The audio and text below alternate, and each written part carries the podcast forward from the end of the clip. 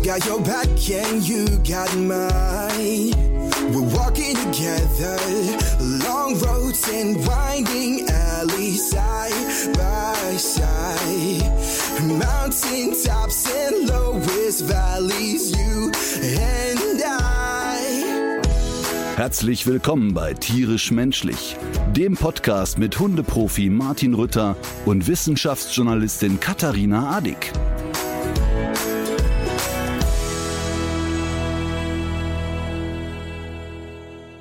Guten Morgen. Guten Morgen. Der Zuhörer sieht es leider nicht und die Zuhörerin auch nicht, aber äh, Frau Adick sieht aus, als hätte sie sozusagen den heißesten, aktuellsten Filter von Instagram drauf. Du siehst so jung und erholt aus. Was ist passiert? Ich kann mir das eigentlich nur so erklären. Ich äh, war ja in London und habe sehr viel Fettiges gegessen und bin dabei äh, vielleicht auch mal mit meinen Fettfingern auf die Kameralinse gekommen. Und dadurch hat sich so ein, weißt du, so ein analoger Filter, so ein analoger Fettfilter hat sich dadurch vielleicht eingestellt. Also ich dachte, das wäre jetzt der, der, der Ernährungstipp von Adick. Ernähren Sie sich möglichst viel von Frittiertem, das wird Ihrer Haut äh, gut tun. Ja, wobei, so abwegig ist das vielleicht gar nicht. Also zumindest was jetzt so die, ähm, die Faltenbildung betrifft, weil, ist jetzt sehr dünnes Eis, würde ich mich jetzt aber ungern festlegen. Wahrscheinlich, wahrscheinlich eher doch nicht. ist wissenschaftlich wahrscheinlich nicht haltbar. Ja. Äh, okay, du warst in London. Genau. Ähm, du bist mit dem Zug ähm, und Familie, glaube ich, nach London Äh, gefahren. Ne? ein sehr, sehr kleiner Teil der Familie und ich. Ähm, und äh, ich bin wirklich so richtig geflasht. Es kam mir vor wie bei Harry Potter. Die fahren ja immer mit ihren ähm, Gepäckwagen auf diese Mauer zu, wenn sie nach Hogwarts fahren. Mhm. Und dann sind sie plötzlich in einer ganz anderen Welt. Und so ähnlich kam es mir auch vor. Ich bin in Köln in die KVB eingestiegen. Ich bin ganze dreimal umgestiegen und war plötzlich mitten in London. Ist doch der Wahnsinn. Ich dachte, du wolltest mir jetzt sagen, du hättest bei der Deutschen Bahn dauernd Angst gehabt, ihr fahrt gegen irgendeine Wand. So viel war die Deutsche Bahn gar nicht dran beteiligt, nur bis Brüssel. Also ich kann das wirklich nur jedem empfehlen, der da irgendwie in der Reichweite wohnt. Von Köln aus ist das ein Klacks. Und, und man, man hat eine entspannte Reise. Es hat alles so super funktioniert. Es ist allerdings kostspielig, wenn man es vor allem, wenn man es relativ äh, kurzfristig bucht. Aber mit mehr Anlauf kann man da, glaube ich, noch so ein paar Sparpreise rausholen. Was kostet denn so eine Zugfahrt nach London? Boah, ich so ganz genau weiß es jetzt gar nicht mehr, aber es waren mehr als 150 Euro für einen Weg. Naja, aber, Nee, das waren um die zwei, ne, um die 200 Euro für einen Weg. ja, aber es ist ja auch nicht teurer als Fliegen. Äh, das glaube ich aber schon. Ich glaube, dass du, wenn du, je nachdem, wann du buchst, Ey, Ein Flug nach London? Nee, ich will ja mal, ich, ey, ich habe doch, also Marvin hat ja in London gelebt und äh, Marlene war ja auch äh, in England auf der Schule, deshalb, also bin ich jetzt oft nach London geflogen. Klar, es gibt sicherlich eine, ja, gut, jetzt, äh, ich sag mal, ich habe ja einen Gyrokopter, den ich mir aus der Garage schiebe. ja. Und ähm, nee, also äh, also am liebsten ja bin ich ja mit dem Flievertüt unterwegs. Das kennen ja kennt ja keiner Doch, mehr. ne? ich kenne das noch. Kennst du noch ja, Flievertüt? natürlich. Das passt sehr gut zu dir. Das ist eigentlich das, das, das ähm, Fortbewegungsmittel, was ich auch am ehesten mit dir assoziieren würde. Für die jüngeren Menschen, die es nicht kennen, es gab eine Serie Robby, Tobby und das Flievertüt. Das war quasi ein Kind, das sich ein Flievertüt baute. Und ein Flievertüt äh, konnte Fliegen. auch fliegen, unter anderem auch fliegen. Ähm, und es wurde betrieben mit Himbeersaft. Ach ja, stimmt. Genau. Das wäre die Lösung aller Probleme quasi. So, aber was ich sagen wollte ist, ich habe also nie unter 200 Euro für einen Flug bezahlt. Du kannst natürlich, wenn du jetzt weit im Voraus buchst, wenn du die Penner von Ryanair unterstützen willst, dann kannst du sicherlich einen preiswerteren Flug kriegen. Mhm. Aber wenn du einen stinknormalen Flug buchst und dich vielleicht mal eine Woche oder zwei vorher entscheidest, da bist du immer mit 200 Euro dabei. Immer. Ja. Ich war, ich fand es jedenfalls super. Ich kann das wirklich nur empfehlen. Das war jetzt auch noch das Spitzenwetter. Also beste, besser hätte es einfach alles nicht laufen können. Und das Einzige, was ich doch unterschätzt habe, war das Fahrradfahren in London. Da gibt's zwar jetzt auch schon so einige Fahrradstraßen, aber ich bin doch tatsächlich, ich, ich wollte nicht links abbiegen, aber der Bus, der rechts neben mir fuhr, wollte links abbiegen und hat mich nicht gesehen. Und das war, das war sehr knapp. Und äh, ich habe den zwar rannahen sehen und dachte dann, der wird doch nicht. Und dann habe ich aber gemerkt, doch, doch, ist schon dabei. Also der Bus bog ab, während ich noch auf der Straße fuhr. Oh. Und da ist mir das das erste Mal klar geworden. Ich meine, das englische Linksabbiegen ist ja das deutsche Rechtsabbiegen. Und das ist ja auch so ein Klassiker unter den Unfällen mit Fahrradfahren. Und ich muss sagen, ich habe mir das nie so richtig vorstellen können, wie das gehen kann, wenn man jetzt keine Knöpfe in den Ohren hat, wenn man gut aufpasst, wenn man selber auch nochmal diesen Schulterblick macht. Aber wenn du da einfach lang fährst und dir denkst, naja, die werden ja schon gucken und mhm. davon ausgehst, dass das alles irgendwie läuft, dann geht das aber sehr schnell. Dann geht das richtig schnell. Ach, total. Total. Und die, nochmal zu der Zugfahrt. Ich bin ja immer, wenn ich Marlene besucht habe oder sie abgeholt oder sonst was habe, war ein Vater, der seinen Sohn, also der auch in Köln lebt und seinen Sohn auch in Oelscliff war. Und der ist immer mit dem Zug hingefahren und hat sich auch ein Ast abgefreut über die Unkompliziertheit. Und mhm. ähm, ich kann das wirklich total nachvollziehen. Und ich meine, jeder weiß ja, dass ich nicht gerne Bahn fahre, aber das steht fett auf der To-Do-Liste, nächstes Mal London mit der Bahn. Ja. Weil wirklich alle davon schwärmen und alle sagen, boah, das ist so geil und so komfortabel. Und zum Fahrradfahren kann ich dir sagen, verrückterweise ist Fahrradfahren in dieser großen Stadt New York völlig unkompliziert. Mhm. Da habe ich immer gedacht, okay, da sind nur Irre unterwegs und da ist ja wirklich so eine so eine Hektik auch. Ja. Fahrradfahren in New York ist wirklich unkompliziert, ist auch erschwinglich und, und macht totalen Spaß. Also es geht da wirklich richtig gut. Okay. Aber ähm, wo du gerade Gyrocopter sagst, die Gyrocopter-Leute haben sich gemeldet. Du sollst dich dann nochmal informieren. Der Gyrocopter sei ähm, so viel sicherer geworden, als, mhm. wir, als wir das hier immer im Podcast besprechen. Ja, wir haben ja hier in einer Folge schon vor vielen, vielen Folgen mal drüber geredet. Können wir ja kurz aufgreifen, dass mir mein Kumpel Alex hat mir einen Gyrocopterflug geschenkt. Und ich wollte immer Gyrocopter fliegen. Und ähm, der Unterschied zu einem Hubschrauber ist, dass der Gyrocopter Anlauf braucht. Also der kann nicht aus dem Stand nach oben, sondern der muss so nach vorne getrieben werden und gilt äh, oder das behaupten jedenfalls die Gyrokopterfreunde als extrem sicher, weil wenn der Motor ausfällt, würde das wie bei einem Ahornblatt passieren. Man würde also einfach nur sanft zu Boden schweben und rotieren. Aber das ist, das ist dieser klassische Survival Bias. Das sind ja die Leute, die noch berichten können, die mhm. haben ja auch überlebt, ne? Und, und wie gesagt, und dann bekam ich diesen Gutschein und freute mich wie blöd, weil und das ist jetzt ganz ernst gemeint, ich wirklich mal darüber nachgedacht habe, einen Gyrokopter-Führerschein zu machen, weil du ja mit so einem Gyrokopter, ich sag mal, in zweieinhalb, drei Stunden von Köln nach München unterwegs bist. Und du kannst da im Zweifel mit zwei Leuten und ein bisschen Gepäck unterwegs sein. Ich habe ernsthaft darüber nachgedacht mal. Und dann habe ich mir Videos bei YouTube angeguckt, Gyrokopterabstürze. und dann wird dir aber ganz anders wie, weil das Ding ist ja so leicht und ist derart Wind empfindlich oder empfänglich. Ich habe mich dann entschieden, den, den Gutschein verfallen zu lassen. Ja, ich glaube, die Gyrocopter-Freunde, also die würden jetzt wahrscheinlich sagen, du sollst, sollst dir noch ein paar Videos äh, angucken von Gyrocoptern, die nicht abgestürzt sind. Ja, ich weiß das. Ich weiß das, aber ich habe dann, also inzwischen, ne, ich war ja früher so bei allen Dingen, ne, vorne rechtes Gas und alles ausprobiert. Ja. Und inzwischen ähm, bin ich so schissrig geworden. Also zum Beispiel beim Autofahren. Ich bin ja als junger Mann gefahren wie eine besenkte Sau. Also, also wirklich richtig schlimm und peinlich im Nachhinein. Und heute, wenn ich so, boah, ich sag mal 180 auf der linken Spur fahre, dann habe ich schon, merke ich schon, wie ich so leicht erhöhten Puls kriege und mir vorstelle, ey, was ist, wenn jetzt einer nicht aufpasst und so rausschert? Und deshalb bin ich echt ich bin völlig raus beim Schnellfahren. Also komplett tut die raus. Ich habe vor vielen Jahren, oh, fünf, sechs, sieben Jahren, habe ich mir mit Alex mal ein Porsche Panamera geliehen für einen Tag. Mhm. Vielleicht ist auch schon länger her. Und dann sind wir mit dem Ding bei Porsche rausgefahren auf die Autobahn und der Alex fuhr. Und äh, wir wollten uns abwechseln. Und dann, wie das so ist, wir sind dann da auf die Autobahn, haben uns eine Autobahn gesucht, wo man auch mal Gummi geben kann. Und dann beschleunigte der so nonchalant auf 240. Ui. Und das geht dann halt bei so einem Auto wirklich schnell. Ne? Dann drückst du halt zweimal drauf und dann bist du halt schnell bei 240. Und ich sehe, wie die Tachonadel so Richtung 240 geht und wollte gerade Luft holen und sagen, hör mal, kannst du mir einen Gefallen tun, damit aufhören? Und in dem Moment ging der Alex vom Gas und sagt zu mir, boah, ich bin zu alt für so eine Scheiße. Ja. Und wir haben dann, wir sind dann noch gemütlich eine Runde über die Landstraße und in die Stadt, haben den Wagen wieder abgestellt und gesagt, hört mal, das ist nichts mehr für uns. Wir waren einfach raus. Also und und wir sind wirklich als als äh, junge Menschen die Geschwindigkeit da, da, die konnte nicht schnell genug sein. Und das ist völlig vorbei und es setzt so mhm. dieser Verstand ein. Und das ist auch bei anderen Sachen so. Ne? Ich bin ja in Australien mal Bungee gesprungen und hatte da wirklich die Hose voll, als ich da stand. Ich hatte aber so große Schnauze, dass ich mich auch nicht getraut habe, ich hatte natürlich als junger Mann nicht die Souveränität zu sagen, ja. ey, wisst ihr, was habe ich mir anders überlegt? Heute, ja. ich würde ja einfach wieder runterklettern und sagen, ihr habt sie nicht mehr alle.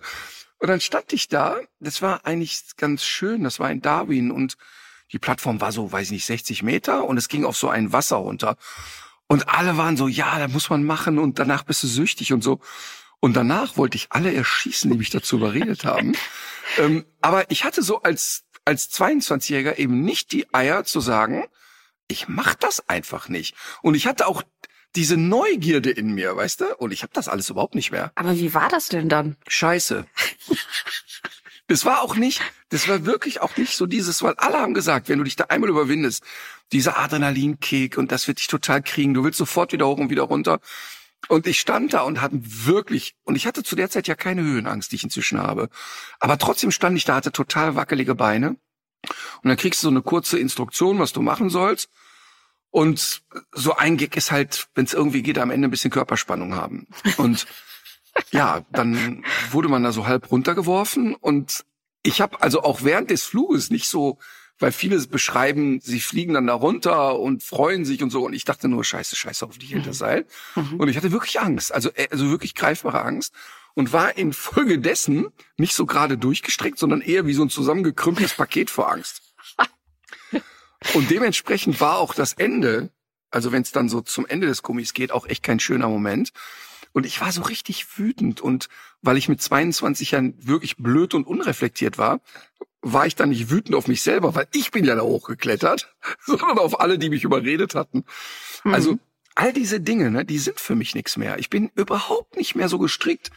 Oder wenn ich überlege, ne, das habe ich ja, glaube ich, hier schon mal erzählt. Ich bin ja als junger Mann in Duisburg-Homberg gab's Hochhäuser, die 20 Stöcke, Stockwerke oh, ja. hatten da bin ich ja wirklich früher mit, mit, mit dem äh, Fahrstuhl hoch und mit einem kleinen BMX-Rad und sind dann oben durchs Dach geklettert und haben da diese Luke aufgeknackt. Und da gab's dann so eine, da konnte man auf das, auf das Dach gehen. Das war dann immer so die Challenge. Wir sind da oft auf dieses Dach gegangen. Und da gab's dann halt so eine, ja, so eine Kante, auf der man laufen konnte. Da bin ich als Junger, also wir reden von 14 Jahre alt, mit einem BMX-Rad auf und ab gefahren. Wie also irre. wirklich an Blödheit nicht zu überbieten einfach, ne? Oder es gab eine Eisenbahnbrücke über den Rhein. Ich glaube, dass jetzt gerade in dem Moment ganz viele Eltern, die vielleicht mit ihren Kindern diesen Podcast hören, jetzt mal schnell abstellen. Äh, nee, oder diese Eisenbahnbrücke über den Rhein, die bin ich früher immer im Winter mit Fußballschuhen, also mit so Metallstollen rübergekraxelt. Also alles völlig bescheuert. Ich habe als, als Kind und Jugendlicher. Aber warum? Das, ja, das war einfach viel kürzer. Ach so. Man hat einfach wahnsinnig viel Zeit gespart. Und, ach, und das war natürlich auch immer so, ich, ich bin ja als Kind auch viel auf Bäume geklettert und klar, es war natürlich auch immer so, sich ein bisschen in der Gruppe profilieren. Das hatte, spielte eine große Rolle bei mir. Dieses so sich beweisen. Aber ich hatte auch nicht so diese Angst im klassischen Sinne. Das ist also diese da beim jugendliche Todesverachtung. Das kann ich von mir auch ja. noch sagen, dass man doch auch in den Zwanzigern noch dachte, dass einem nichts passieren kann. Ja, total. Also und da waren wirklich viele Sachen dabei. Also wirklich viele. Und man kriegte natürlich auch regelmäßig einen auf den Deckel. Ne? Also Beispiel, es gab so eine mit der Fußballmannschaft mal und da gab es so eine so eine Rodel, so eine Sommerrodelbahn, wo man sich so draufsetzt und mit so einem Bob die, die, das Ding so nach vorne drückt und dann wird's schnell. Und eine goldene Regel war, bei Regen kann man da nicht, darf man da nicht fahren, weil das Ding nicht bremst. Und dann sind wir mit der Fußballmannschaft da hoch und es fing so leicht an zu regnen und dann stand halt, wir waren aber mit dem Schlitten schon oben. Und dann sagte dieser Helfer da so, jetzt bitte wieder in die Gondel, ihr müsst wieder runterfahren. Ja, ja, klar, mit der Gondel. Sofort einfach an dem vorbei und wupp runter. Und äh, das führte natürlich dazu, dass direkt der Erste in der ersten Kurve mit der entsprechenden Geschwindigkeit rausschoss und sich einen Arm brach, als er Nein, in den Baum prallte. Scheiße. Und für so einen Schwachsinn war ich immer zu haben. Ich kann es dir nicht erklären. Und das ist weg. Das ist komplett weg. Also ich, ich will jetzt nicht sagen, dass ich ängstlich durch die Welt gehe, so nicht, aber ich bin einfach bei allen Sachen, oder wir waren ja jetzt hier auf einer Kirmes auf Mallorca, ne? Und dann setzt Marlene sich dann, die auch nicht gerade irremutig ist, aber sich da in so ein Ding, was sich so schnell im Kreis dreht und ich denk die ganze Zeit nur, wer sagt mir, dass die Gondel hält? Wer sagt mir, dass die Gondel hält? Wer sagt mir, mhm. dass die Gondel hält? Das ist schrecklich einfach. Schrecklich. Naja, man wird alt. Ich kann diesen Ärger auf Freunde, die einen dazu überreden, kann ich gut nachvollziehen. Ich habe vor vielen Jahren auch mal von Freunden einen Tag im Phantasialand geschenkt bekommen mit der Erklärung, man wolle mir etwas schenken, was ich mir auf gar keinen Fall selber kaufen würde. Und soweit stimmte das auch. Das war einfach der schrecklichste Tag überhaupt. Und ich, ich hab's, also es war für mich war schon diese Wildwasserrutsche zu viel. Äh, oder nee, das war dieses, ähm, diese komische Bahn, diese Westernbahn, weißt du, wo so diese, die, die Grundschüler eigentlich drin sitzen und vor Freude Geht bei mir kriegen. auch nicht. Ich finde es so schrecklich. Und dann sind die anderen alle so begeistert gewesen von diesem Freefall Tower und so euphorisiert kamen die da raus. Und die haben sich doch tatsächlich, und wir waren alle schon über 30, die haben, die kamen raus und sind wieder zum Ende der Schlange gerannt, um das noch mal zu erleben. Mhm. Und in dem Moment habe ich natürlich gedacht, okay, offenbar findet hier irgendwas statt, was gut ist. Und ich wäre, ich hab, Mhm. ich hatte wirklich Todesangst. Ich habe mich die ganze Zeit so selber gegeißelt, warum ich das zur Hölle gemacht habe, warum ich mich da reingesetzt habe. Aber ich habe eben auch Hass gehabt. Aber genau das ist es. Und, und das ist wirklich so krass. Ich gehe ja mit den Kindern, oder als sie kleiner waren, ich bin ja wirklich oft und gerne mit denen ins Phantasialand gegangen. Aber natürlich auch, weil ich total konsequent auf nichts draufgegangen bin. Und dann hatte ich aber immer mit Marvin so dieses Versprechen, ja, okay, aber einmal fahre ich mit der Black Mama. Und dann habe ich das auch gemacht und ich habe dann wirklich einfach das Ding startet, ich mache dann die Augen zu und halte die Luft an und bete einfach, dass vorbei ist. Und beim letzten Mal, da war Marlene aber bestimmt schon zehn oder so, so lange ist noch gar nicht her, war mir so schlecht danach, dass ich, und das ist jetzt nicht übertrieben, ne, 30 Minuten auf dem Boden sitzen musste Ja. und einfach nicht, ich konnte nicht weitergehen. Ich habe wirklich gedacht, wenn ich jetzt aufstehe, kotze ich. Es ging nicht. Und es hat so lange gedauert, bis mein Körper sich beruhigt hatte von dem ganzen Scheiß. Das ist echt, das ist völlig idiotisch einfach. Ich glaube, also entweder habe ich gerade ein Déjà-vu oder du hast es doch auch schon mal erzählt, weil ich kann mich irgendwie an diese Geschichte erinnern, dass du da 30 Gruselig. Minuten äh, festgeklebt hast. Ich konnte, konnte gar nichts mehr. Übrigens, wenn man sich einen besonderen Kick suchen will, ne, kann ich mal eine Empfehlung machen. Ja. Wenn man also so richtig Puls und Wut kriegen möchte, dann muss man jetzt mal ein Ticket kaufen für Zirkus Krone.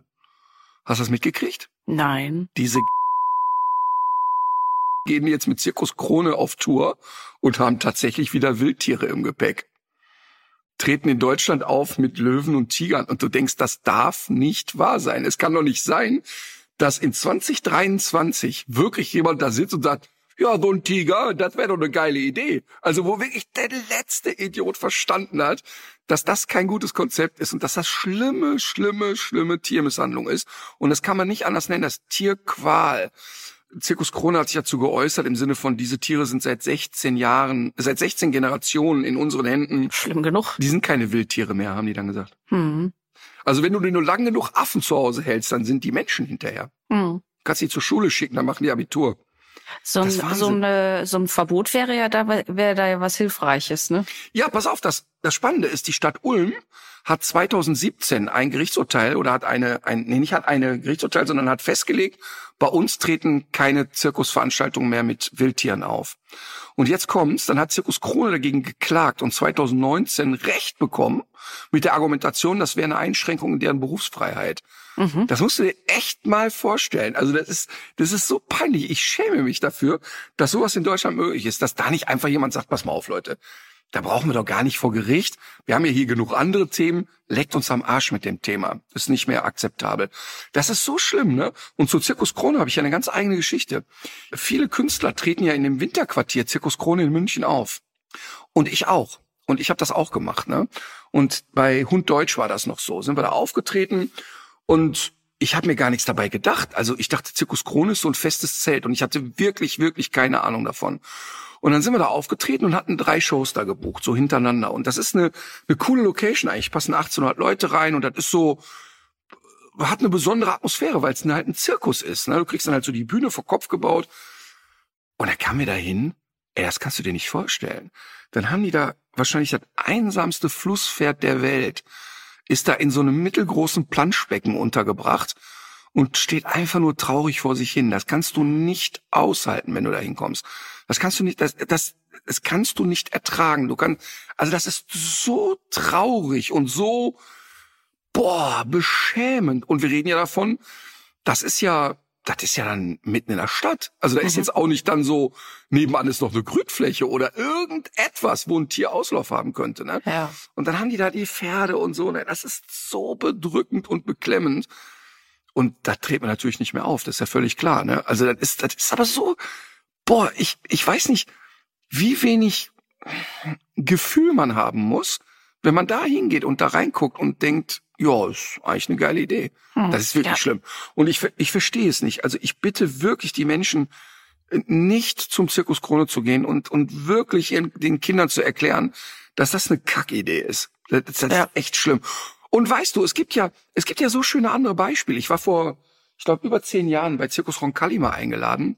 Der Joey Kelly ist ja totaler Zirkusfan, ne? Ist ein totaler Zirkus-Junkie und der ist ähm, wirklich eng mit der Familie da verbandelt, mit Familie Paul. Und da war ich mal so eingeladen, ein bisschen weg. Das war so schön, die, die Künstler und die Artisten da zu erleben und wie die trainieren und oder überhaupt, wenn du dir die Veranstaltungen anguckst, also Zirkus Roncalli, das ist so liebevoll gemacht und so schön einfach auch. Und die zeigen ja auch, dass man total erfolgreich sein kann, ohne dass man da irgendwie Tiere im Kreis durch die Gegend scheucht. Oder Cirque du Soleil, wenn du dir das anguckst, das ist magisch. Ne? Mhm. Also man muss da nicht in so eine alte Scheiße bei Zirkus Krone gehen. Das ist wirklich schlimm. Wirklich, wirklich schlimm. Ich hätte es auch nicht gedacht, dass es heutzutage noch möglich ist, dass man so, dass man damit noch durchkommt. Mich würde auch mal interessieren, wie viel Gegenwind es da gibt oder wie sich das jetzt auf die Verkaufszahlen auswirkt. Ja, jetzt in Ulm gab es natürlich reichlich Gegenwind. Also Tierschützer standen natürlich da in, in also wirklich nicht nur zu dritt. Aber ich frage mich immer, wie das dann so abläuft. Dann sitzen die da und sagen, ey, sollen wir Tiger nehmen? Ja, ist eine gute Idee, machen wir. Und, und weißt du, vielleicht bin ich auch ein schlechter Mensch, ne? Aber manchmal, wenn ich bei YouTube so Videos sehe, wo du dann in irgendwelchen Zirkusveranstaltungen siehst, wie der Löwe sich den Dompteur packt und den schüttelt, ich krieg dann immer Schadenfreude. Das ist auch schlimm eigentlich, Mhm, ne? Aber ja. irgendwie denke ich immer, ach, so ist recht. Ich finde das so schlimm, ne? Ich, ich kann das gar nicht in Worte fassen. Widerwärtig. Und auch, und auch weißt du, man kann ja immer sagen, ja, die Leute sind ja damit aufgewachsen und von Kindesbeinen an haben die ja gesehen, das ist normal. Ey, weißt du, ich, so viele Dinge, die meine Eltern vorgelebt haben, mache ich nicht mehr. Oder mache ich nicht. Das, das, ich verstehe das nicht, warum da nicht so ein bisschen Nachdenken eintritt. Und das ist ja auch aufwendig. Das ist ja, weißt du, so ein, so ein, so ein Tiger ist ja teuer. Der frisst ja viel und so weiter. Der muss ja viele Maßnahmen einleiten. Ich verstehe es einfach nicht. Was frisst der eigentlich? Wo kauft man denn eigentlich in Deutschland Tigerfutter? Naja, es ist Fleisch Ja. in erster Aber ob Linie. man den einfach Ja, so frisch barfen kann, ob der dann mit allem ausreichend versorgt ist, da muss der, kann man sich irgendwie auch kaum vorstellen, dass das so einfach ist, einen Tiger über Jahre Hm. artgerecht zu ernähren, mit all den äh, Ansprüchen, die sich dann vielleicht auch beim alternden Tiger entwickeln, stelle ich mir schon sehr kompliziert vor. Ach, ich bin natürlich überhaupt kein Experte. Oder es ist einfach ich eine sehr große Dose so Whiskas, die man dann kauft. Richtig, Schappi. Ein ganzer Tiger dank Schappi. Apropos Tiere, was hat der Osterhase gebracht? Äh, bei mir noch gar nichts, denn ich bin ja unterwegs gewesen. Ich hoffe, dass er sich gleich noch bequemt. Ähm, aber Ostern ist ja auch äh, das größte, höchste Fest der Salmonellen- und Xylitvergiftung. Und dazu hast du mir ja eben noch eine Nachricht weitergeleitet, die ich hier kurz zum Eine Vortrag schöne Nachricht, bringen oder? werde. Ja. Eigentlich total schön. Danke, Martin. Euer Podcast hat unserem Hund heute das Leben gerettet. Beim Osterbrunch hat er sich ein Hefebrötchen geklaut, welches mit Xylit gesüßt war, was wir leider nicht wussten. Aber dank eures Podcasts wusste ich, was ich tun muss. Und wir waren innerhalb von zehn Minuten in der Tierklinik und es konnte ihm geholfen werden. Ja, gut, wenn man innerhalb von zehn Minuten in so einer Tierklinik sein kann. Das ist ja auch so ein Thema, werden wir bestimmt auch nochmal drüber reden, dass das mit der Versorgung durch Tierkliniken auch irgendwie immer schwieriger wird. Aber in dem Fall muss man sagen, bitte weitererzählen. Und ähm, am besten ist es auch, bevor man zum Tierarzt fährt, den ganz schnell mal eben anzurufen. Denn es gibt bei so einer Xylitvergiftung auch Erste-Hilfemaßnahmen, die man sofort treffen kann oder noch auf dem Weg zum Tierarzt. Das heißt, am besten zuerst mal eben anrufen. Yes. Aber auf jeden Fall erstmal schön und dann lohnt sich dann ja auch darüber geredet zu haben. Da haben wir jetzt schon mehrere Zuschriften zu bekommen. Das ist eigentlich ganz schön. Also Osterhase, ähm, wenn du mich schon fragst, Ja. ja, hat der Osterhase eine Salz- und eine Pfeffermühle nach Mallorca gebracht. Ist das schön? Ja, Ich mich sehr darüber gefreut. Ja, ernsthaft. Ich Ja. hab mich ja wirklich drüber gefreut. ja, natürlich. Du kennst es ja nicht. Ich koche ja und ich mag so mechanische Pfeffermühlen. Ich mag da so dran zu drehen und Ja, das ist irgendwie schön. Das stimmt, da- das mache ich auch gerne. Da komme ich mir immer so vor beim Kochen, als würde ich äh, wissen, was ich da tue. Dabei mache ich nur Sachen heiß. Ich weiß genau, was du meinst. ich würde mich da auch Ich habe mir vor freuen. Jahren, vor Jahren habe ich mir mal einen total schweren, teuren Mörser gekauft. So einen habe ich auch. Aus so einem dicken Naturstein. Und damals haben meine Kinder schon gesagt, okay, wann sollte das jemals benutzt werden? Und dann habe ich wirklich so zwei, dreimal Alibi-mäßig da so Pfefferkörner zerdrückt und, und Kräuter gestampft und genau dreimal gemacht. Und dann war's das auch. Und dann hinterher Nee, war es aber aber, das, das musst du aber noch mal, das musst du machen. Du, da, das, äh, da kann man zum Beispiel, kannst du da sehr schön veganes Pesto mitmachen. ja jetzt inzwischen ist es eine wunderschöne Wasserschale für die Vögel im Garten. und kostete 160 Euro. Oh Gott, oh Gott, oh Gott. Mein Gott, ne. Naja, Also sowas kennt man auch von anderen äh, Haushaltsgeräten oder von auch so von Fitnessgeräten, die dann am Ende eigentlich nur noch dafür da sind, um die Bügelwäsche festzuhalten. absolut, absolut. Aber 600 Euro gekostet haben oder mehr. Oder viel mehr. du hast, du hast äh, vorhin so beiläufig gesagt, dass deine, dein jugendlicher Teint durch das viele Frittierte kam. Ja. Was hast du in London alles Frittiertes gemampft? Mm, Also ich bin, ich habe tatsächlich einen Ausflug zum Arsenal-Stadion gewagt, was gar nicht mal so naheliegend ist bei einem London-Besuch, wenn man jetzt kein Arsenal-Fan ist. Da äh, gegenüber gibt es aber einen kleinen chinesischen Imbiss, der erstmal überhaupt nicht danach aussieht, als hätte er irgendwie, wer, hätte er schon sich irgendwie Weltruhm erarbeitet. Aber ich kannte den von einem deutschsprachigen veganen Influencer, der dort mal so äh, verschiedene Nudelgerichte gegessen hat. Und ähm, ah, jetzt fällt mir dabei ein, da gab es eigentlich gar nichts Frittiertes. äh, aber das lohnt sich tatsächlich, das lohnt sich tatsächlich auch m, dorthin zu fahren. Da haben wir aber Dumplings gegessen, einen kalten Nudelsalat mit Seitan, wirklich, wirklich sehr lecker.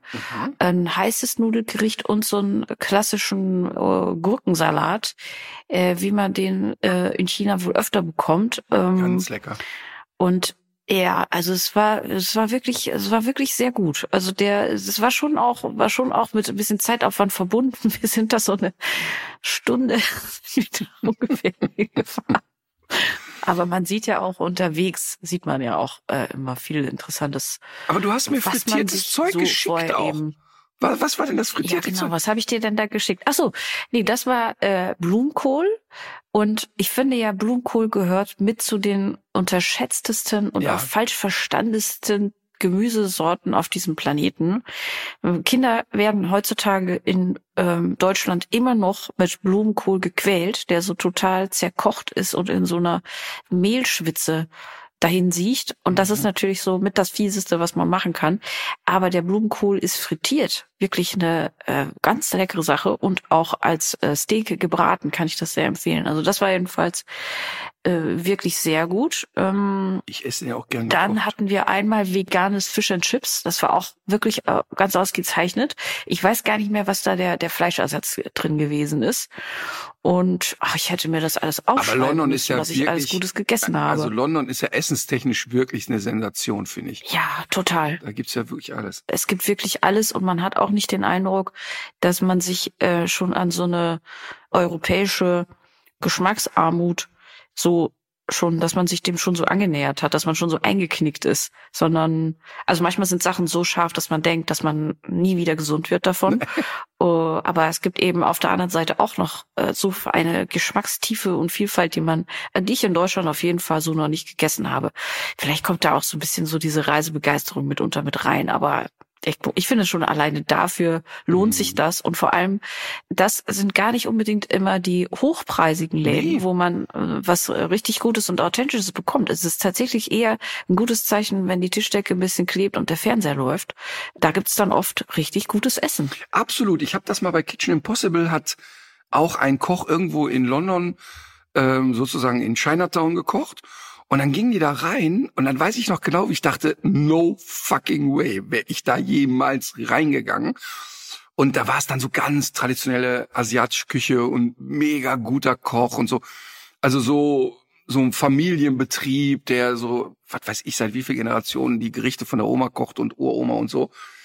Und da traut man sich immer nicht so richtig, ne? Also das, das erlebe ich ja auch hier auf Mallorca total ausgeprägt, dass ich manchmal an so spanischen Läden vorbeigehe und denke, boah, da ist so ein Kunstrasen auf dem Boden festgeklebt und ein Plastiktisch. Mhm. und mit so Klammern die Papierdecke festgemacht. Ich will da eigentlich nicht rein. Und dann sehe ich aber, dass da nur Spanier sitzen.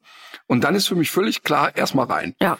Ich habe das ja hier mal im Ort gehabt, da habe ich mal ähm, auch ein Ligaspiel lief da, Madrid gegen Barcelona und das war total schön, weil da wirklich, das war außerhalb der Saison und da saßen nur so spanische Opas und es war total süß. Die, Sp die einen natürlich Madrid, die anderen Barcelona.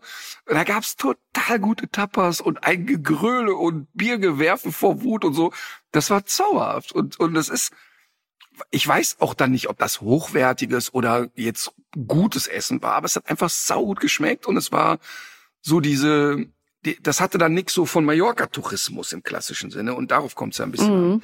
Übrigens, wurde vorhin von Gesundheit, ich hatte letzte Woche ein Arzterlebnis, das ich dir erzählen möchte. Oh ja, stimmt. Aber ein wundervolles Erlebnis. Das ist, das ist wirklich, man glaubt das ja immer nicht, ne? Und bevor mir jetzt Ärzte schreiben oder Menschen sagen, ich habe aber einen ganz tollen Arzt, das wird auch alles so sein. Und ich will gar nicht zum Ausdruck bringen, dass immer in deutschen Arztpraxen das passiert, was ich gerade erlebt habe. Aber es hatte echt was von Comedy. Ne? Ich habe also einen Termin vereinbart, weil ich ja A, aufgrund der Herzgeschichte, die ich mal hatte, sowieso so alle, naja, vielleicht so 18 Monate mal so alle Blutwerte checken lasse Mhm. und mal so einen kleinen Ultraschall vom Herz machen lasse, weil ich da ja ein bisschen, ich will jetzt nicht sagen hysterisch bin, aber einfach so ein bisschen, ja, bisschen sorgsamer mit mir umgehe als Ähm, früher, ne? Ist das nicht einfach, ist das nicht wohl auch äh, wirklich ganz gebotene Vorsicht, die dir jeder Arzt auch anraten würde? Ja, Das ist doch eigentlich sehr weit weg von Hysterie, ja, oder? jein. Also es ist ja wieder alles verheilt und so, aber trotzdem ist es so etwas, ich, ich finde das irgendwie gut. Manchmal vergesse ich es auch, dann habe ich es mal zwei Jahre nicht gemacht, aber eigentlich denke ich dran, ähm, mal so ein Belastungs-EKG zu machen und mal gucken, ob das Herzchen noch in Schuss ist. So, ne?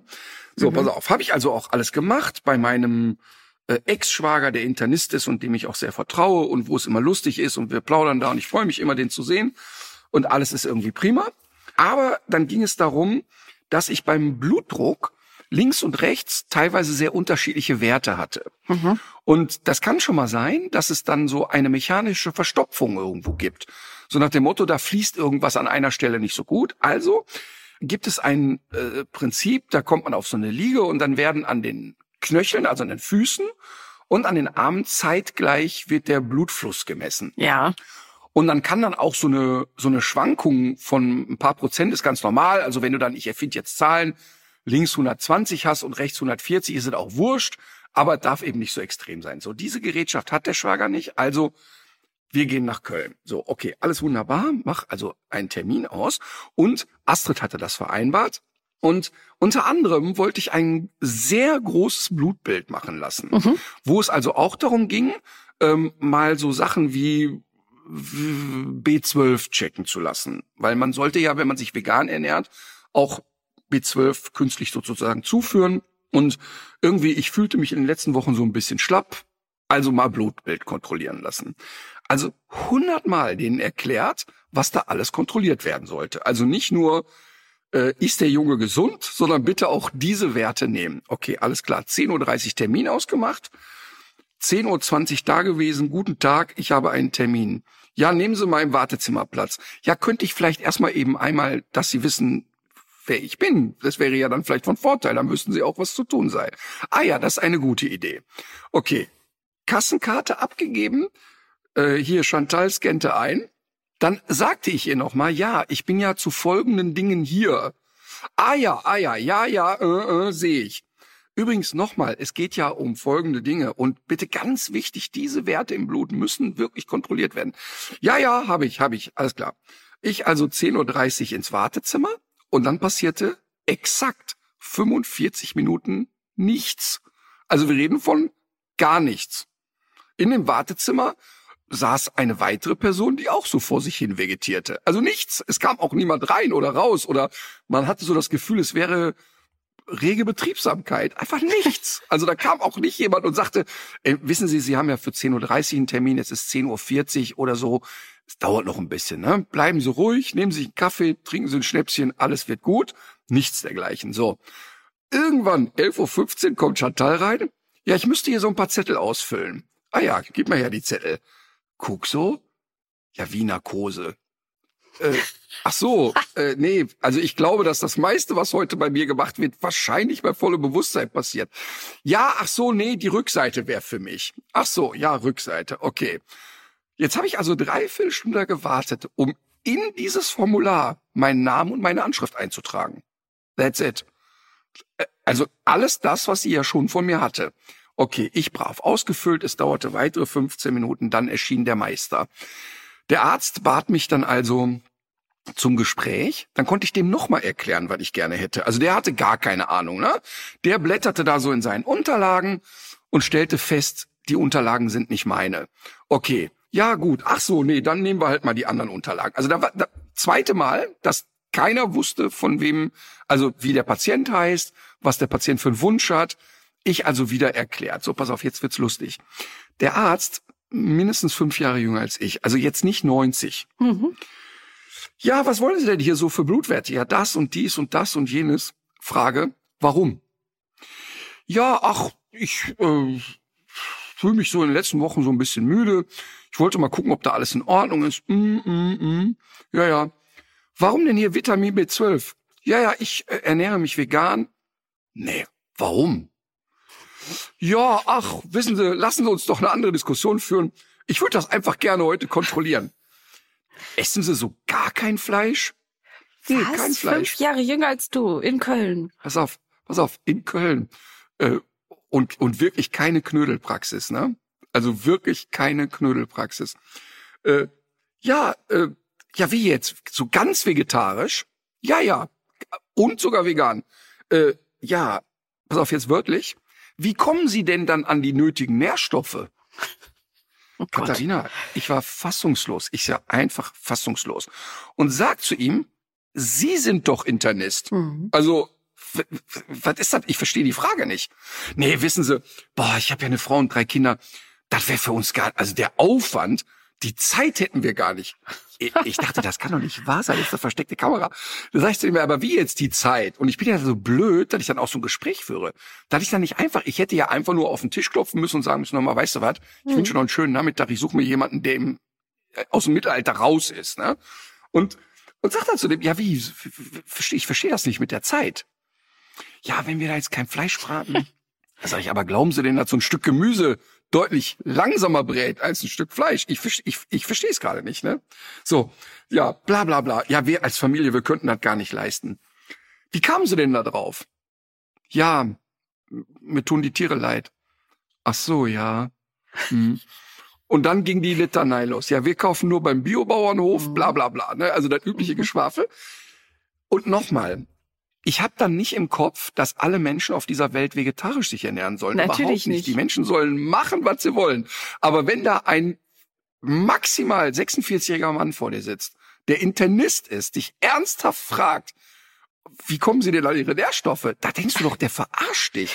So, auf jeden Fall, ich wusste also, ich habe es mit Hein Blöd persönlich zu tun. Ne? Und jetzt kam die Steigerung dazu. Ja, wissen Sie, können wir uns denn einfach darauf einigen, dass jetzt die Untersuchung gemacht wird? Das und das wären ja so meine Wünsche. Ja, ja, ja, mm, mm, mm.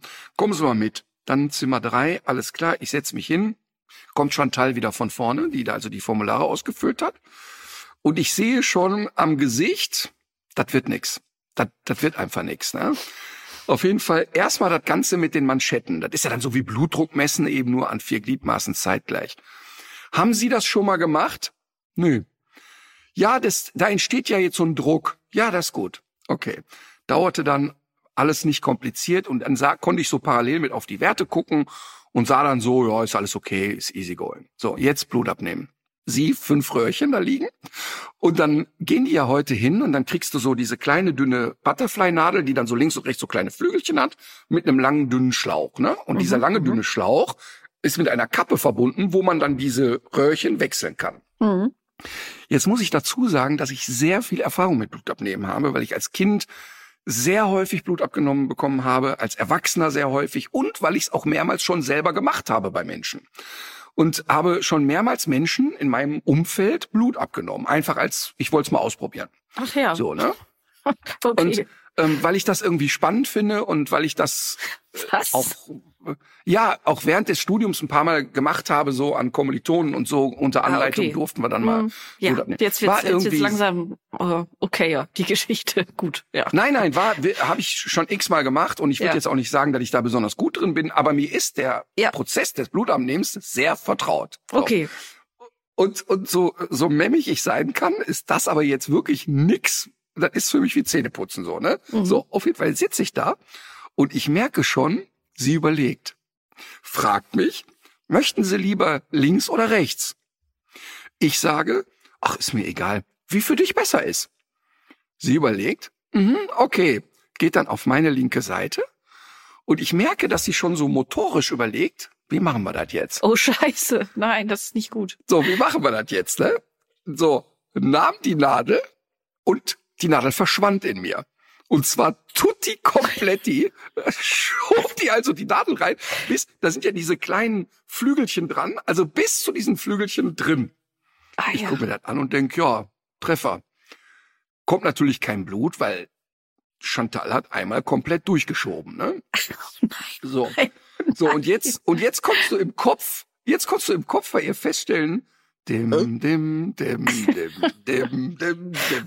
Und sie wunderte sich, dass kein Blut kam. Mhm. Und sie rappelte dann unten an dem Röhrchen, schüttelte also unten das Röhrchen, als hätte das irgendeine Relevanz, drückte nochmal auf meinen Arm.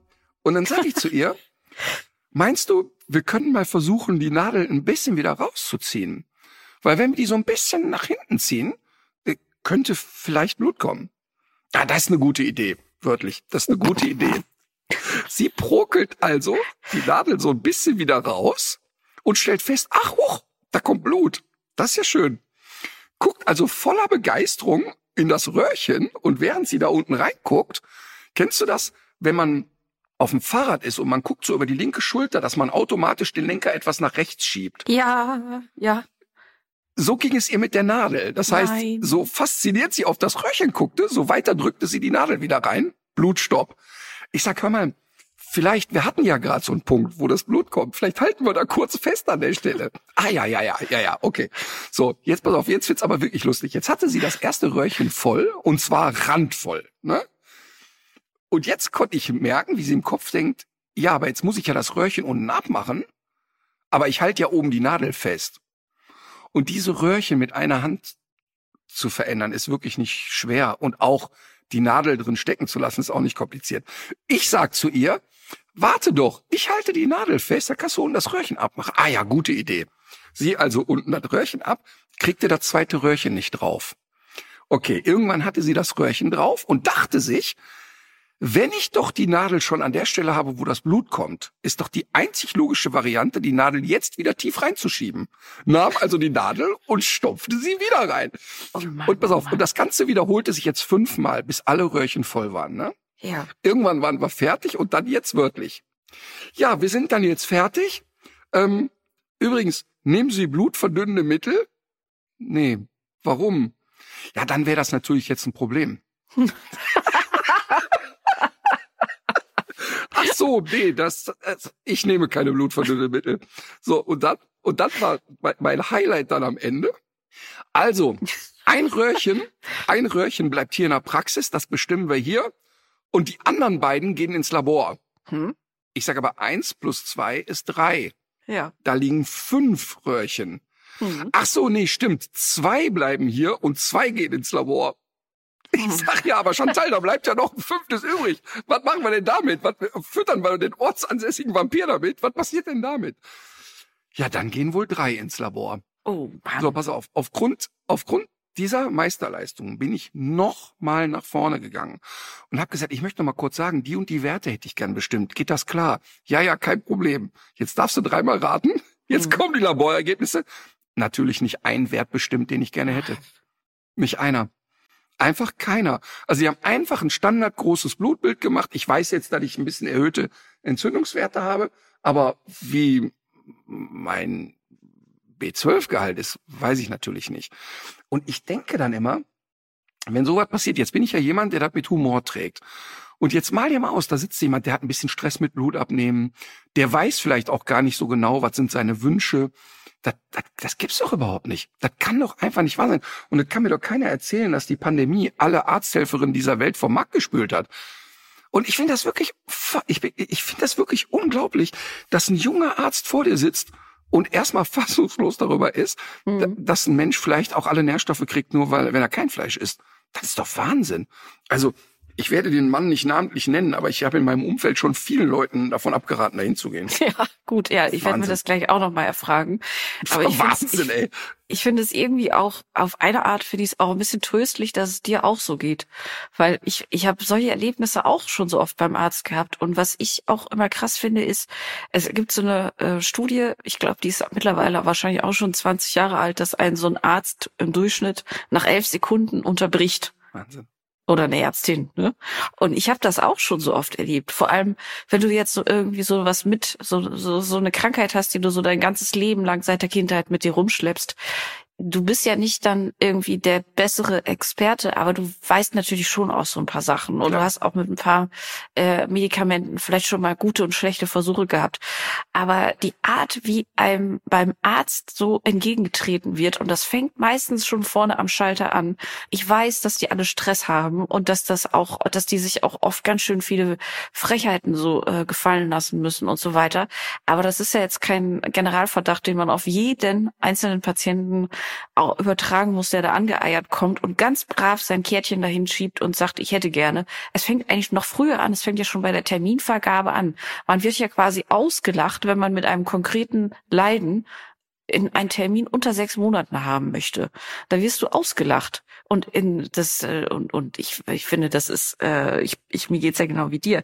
Ich gehe da ja auch einigermaßen robust durch. Manchmal finde ich das sogar witzig, aber wenn du richtig was hast oder auch wenn du nicht so selbstbewusst oder souverän bist, ist das einfach eine Katastrophe. Und ich finde, das durchzieht sich durch fast alle Bereiche. Durch fast ja, alle. Ich kenne natürlich auch ein paar sehr positive Ausnahmen, aber da geht man dann natürlich gerne hin. Aber äh, ich finde, dass das, das erlebt man einfach viel zu oft. Nee, und du musst dir ja vorstellen, jetzt war das eine Situation, die für mich Kinkerlitzchen waren. Genau. Aber jetzt mal dir mal aus, der, der, die prokelt da an mir rum an der Stelle, wo ich Stress habe oder Schmerzen oder sonst was das ist Wahnsinn. Und ich sage nochmal, ich weiß, dass auch die Situation für Ärzte wirklich schwierig ist. Ja. Das ist mir völlig klar. Ich krieg das ja durch meinen Schwager mit oder durch meinen Ex-Schwager mit, ähm, dass halt auch nicht alles nur ein Zuckerschlecken ist und dass die ganz oft auch zu wenig Zeit haben und so weiter. Das mhm. verstehe ich alles. Aber aber das war so ein Beispiel, wo du denkst, das darf nicht wahr sein. Ich habe hab ich mal erzählt, als Marvin ein Loch im Kopf hatte, als der ganz klein war. Nein wo ich gedacht habe, ich werde jetzt gewalttätig. Also der Marvin war, da war der wirklich ganz klein, vier oder fünf. Und da ist der mit einem Dreirad gegen eine Tür gefahren, die so spitze Nieten hatte. Und er kam rein und hat ein Riesenloch im Kopf gehabt. Und hat geblutet wie Sau und war aber total cool. Und der, der ganze Kopf war blutüberströmt und das Kind sagte, ich glaube, wir fahren besser mal zum Arzt. Also Ach so, wirklich. doch, ja, jetzt erinnere ich mich wieder. Das hast du doch schon mal erzählt, ja. Ey, weißt du, und, und auf dem Weg zum Krankenhaus war der noch so an der Eisdiele, können wir noch ein Eis essen vielleicht oder so. Mhm. Der war wirklich cool. Und auch als wir da in der Notaufnahme saßen, der war wirklich entspannt und der hatte weder besondere Schmerzen noch besondere Angst. Und dann kommt der Arzt da rein und sagt nichts. Also nicht, hallo, ich bin der Herr sowieso, wer bist denn du? Ach Mensch, was hast du denn gemacht? Sondern noch nicht mal Hallo.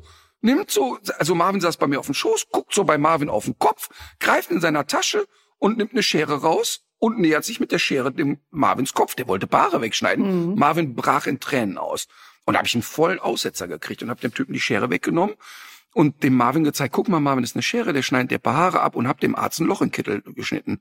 Und hab gesagt, guck mal, die ist auch ganz scharf, da passiert auch nichts, die ist wirklich nicht, tun nicht weh und so und habe einen vollen Aussetzer gekriegt und habe gesagt, du gehst jetzt genau durch diese Tür wieder raus und kommst mit jemandem rein, der nett ist. Sonst blutet hier nicht nur das Kind. Ich war wirklich, ich war, ich war so sauer.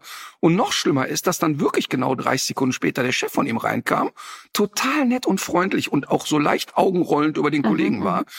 Und ich, ich, ich verstehe sowas einfach nicht. Ich verstehe das einfach nicht. Ne? Und, und diese mangelnde Empathie, die einem so mhm. begegnet. Mhm. Und das ist ja jetzt nicht nur, also nicht falsch verstehen. Also das ist wirklich, ich habe gerade bei Kinderärzten auch das komplette Gegenteil erlebt. Ich habe super tolle Kinderärzte erlebt und ich habe bin ja auch selber medizinisch oft genug betreut worden von Leuten, denen ich sehr dankbar bin und die toll mit mir umgegangen sind. Aber wenn du solche Momente da hast, ey, dann fragst du dich, warum eigentlich? Warum, Ich glaube, warum passiert sowas? Ja, ich glaube auch, dass es, es gibt irgendwie so spezielle Menschenbilder, die sich durch bestimmte Berufe äh, stärker rausbilden. Und ich kenne ja von früher auch noch so ein paar Juristen und Juristinnen und wenn man die zum Beispiel zum Teil hört, wenn die so über Zeugen reden, dann ist das auch immer sehr absurd, sehr abfällig und auch so, dass man sich eigentlich kaum vorstellen kann, dass das dem normalen Alltag entspricht und da- dass, dass die eigentlich sich alle nur irgendwelchen Quatsch zusammenreimen, dass man denen nicht glauben kann und so weiter. Und das kommt sicher, ist wahrscheinlich auch wieder so ein bisschen wie bei den Leuten aus dem Tierschutz. Das sind sicher Erfahrungswerte, die Ja, da klar. gesammelt werden Natürlich. die dann aber zum, zum Generalverdacht werden. Und das ist fatal. Und ich weiß nicht, ob man in diesen, gerade in den medizinischen Berufen genug unternimmt, um sich davor zu schützen, weil das ist bestimmt was, das musst du üben. Na klar. Da musst du zwischendurch immer, du musst dir immer wieder vorstellen, okay, ich stelle mir jetzt einfach vor, das ist ein ganz normaler, netter Mensch, der mir da gegenüber sitzt, der wirklich was hat. Das muss ich jetzt einfach mal, tun wir einfach mal so, spaßeshalber. Aber Terminvergabe ist ein schönes Stichwort. Ich weiß doch, der Moritz sieht ja so schlecht, ne? Also der hat dann, was weiß ich, acht Dioptrien. Also der, wenn er die Brille abhat, der schafft's nicht aus dem Bett ins Klo, ne? Der ist, also der sieht dann gar nichts. Und da zu der Zeit hatte der so fünf, sag ich mal. Und dann einen Augenarzttermin gemacht, da angerufen, ja, guten Tag, Martin Rütter, ich möchte hier für meinen Sohn, äh, ja, kommen Sie doch nächste Woche Donnerstag vorbei. Ich denke, oh geil, eine Woche, mega. Komm da hin, gib meine Krankenkassenkarte ab und die Frau ist entsetzt und guckt mich an, als hätte sie einen Außerirdischen gesehen und sagt zu mir, ach, Sie sind ja gesetzlich krankenversichert. Ja, ja, Ja. das ist absolut richtig. Und die dachte aufgrund von, ach, Martin Rütter, der ist doch bestimmt privat versichert, hat der in einer Woche, ich bin aber nicht privat versichert. Und jetzt wird's wirklich lustig. Und dann haben wir da eine Untersuchung gemacht und das war auch alles irgendwie total nett. Und dann, ähm, zwei Wochen später wollten wir einen weiteren Termin haben, weil Moritz irgendwie mit der Brille nicht klarkam und ein paar Sachen irgendwie für ihn komisch waren. Mhm. Und dann kriegte ich einen Termin angeboten in sechs Monaten. Siehst Und dann habe ich gefragt, aber wie jetzt sechs Monate? Läuft er ihm mit dem Kopf gegen die Wand bis dahin? Ähm, ja, nee. Äh, oder sind Sie Selbstzahler? Wie Selbstzahler?